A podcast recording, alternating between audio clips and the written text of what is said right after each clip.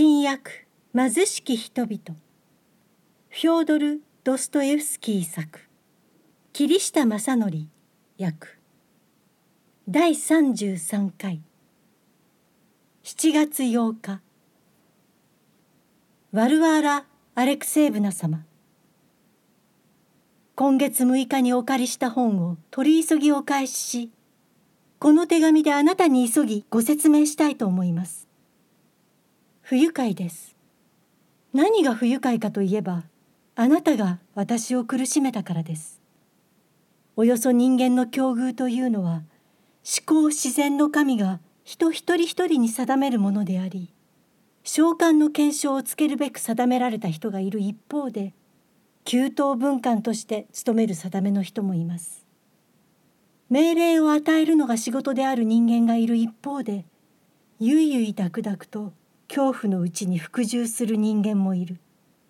これは個々の人間の能力に応じてあらかじめ決められていることでありある人にはある能力別の人には別の能力があるものの能力自体は他でもない神が定めるところのものです。私はこれでもう30年ほど役所勤めをしていますが仕事ぶりは真面目ですし分別ある行いをし秩序を乱したことは一度としてありません。一人の市民として確かに欠点はあるもののそれと同時に徳も備えていると自分では自覚しています。上司からは尊敬され長官ご自身も私に満足しています。特にこれといった行為を示されたことはありませんがしかしながら長官が満足していることは間違いありません。白髪になるまでこうして生きながらえてきましたが大きな罪を犯したことはありません。もちろんちょっとした過ちは誰にでもあります。誰でも過ちを犯すものです。あなただってそうです。しかし大きな過ちや不適な行いは一度として行ったことはなく何らかの法令に違反したとか社会の安寧を敏乱したとかつまりそういうことは決してありませんでした。十字勲章さえもらえるところでした。いやこんな話をしても始まりません。こんなことはあなたにとって自明のことですし彼にとっても自明のことです。だって何かものを書こうとするのであればあらゆることを知っていないといけないはずじゃないですか。しかしそれにしてもあなたからこんなことをされるとは思いもよりませんでした。まさかあなたがこんなことをするとは。ことここに至ってはたとえそれがどんなものであれ自分の小さな空間にこもって静かに暮らすことなどできない相談です。虫も殺さず他人を煩わせず神を恐れ自立して生きているのは自分のことに立ち入ってもらいたくないからであり自分の貧相な部屋に忍び込まれたり覗き見されたりしたくないからなんです。お前はそこでどんなふうにくつろいでいるのか。上等な直器を持っているか。下着は持っているのか。超過はあるのか。どんな靴底なのか。何を食べ何を飲んでいるのか。何を清書しているのか。そんなことを尋ねられたくはありません。道が悪ければ私だってつま先立ちで歩くこともあるでしょう。しかしそれがどうしたというのです。どうしてそれが靴を大切にしていることになるのですか？彼は金に困ってお茶を飲まないことがあったなどとどうして他人のことをそんなふうに書く必要があるのですか？一体全体誰も彼もがお茶を飲まなくちゃいけないなんて誰が決めたのですか？物を食べている人がいるからといってその人の口の中を私が覗いたことがあるでしょうか？そんなことをして私が誰に嫌な思いをさせたというのでしょうか？自分のことはそっとしておいてもらいたいのにどうして他人に嫌な思いをさせるでしょうか？例を挙げてみましょう。つまりこういうことです。ここに仕事熱心な男がいる。それは全く悪いことではありません。そして彼は上役からも尊敬されている。理由はともかく尊敬されています。ところがです。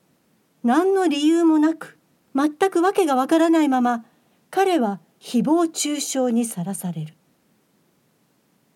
確かに何か新調した時など嬉しくて眠れないことがあります。例えば新しい靴に足を入れる時の官能的なまでの喜び。それは真実です。私も実際に体験したことがあります。手の込んだ粋な靴を履いた自分の足というのは見ていて気持ちのいいものです。この点については実に正確に書かれています。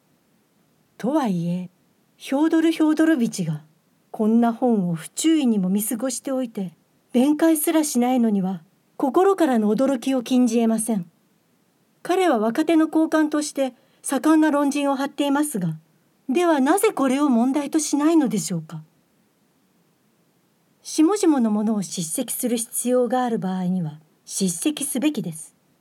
それはそうでしょう。例えばある種の演技をして叱責することも必要です。順知し脅しつけることも必要です。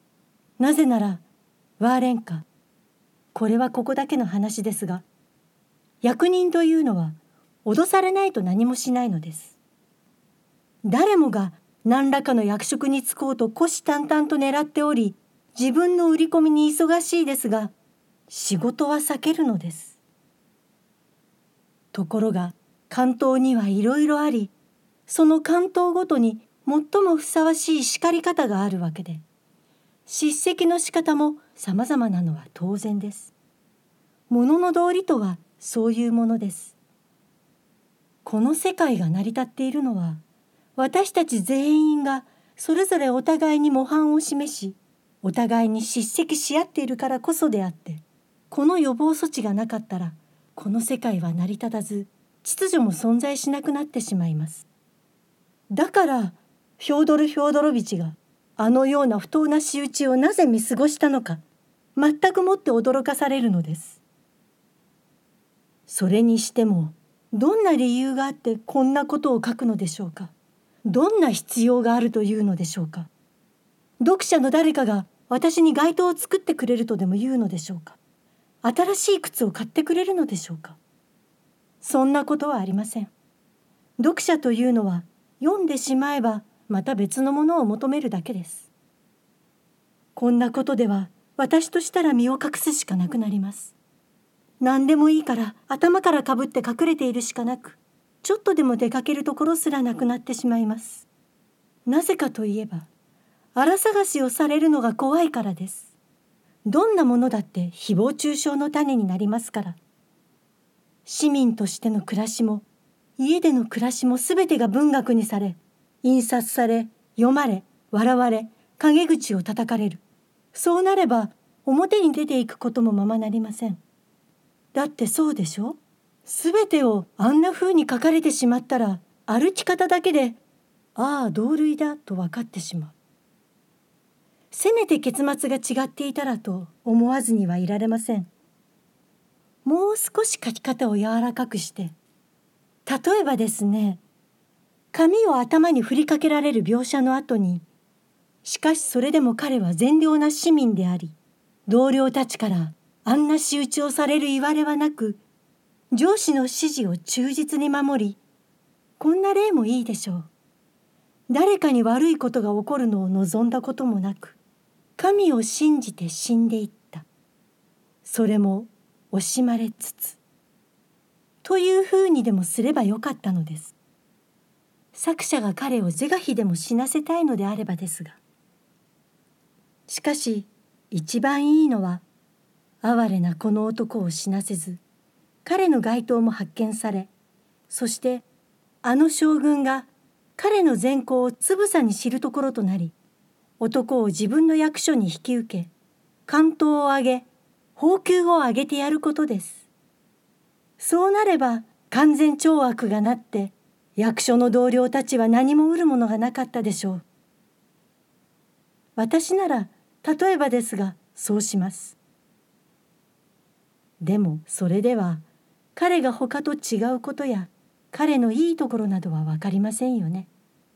これでは全く日常のつまらない生活からどうでもいい例を挙げているだけになってしまいます。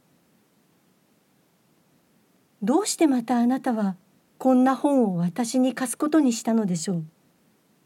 だってこれは悪意のある本じゃないですかこんな不自然な本はありえませんあんな役人がいるわけがありませんかくなる上は訴える必要があります。正式に告訴しないといけません。あなたの忠実なるしもべマカール・ジェーブシキン。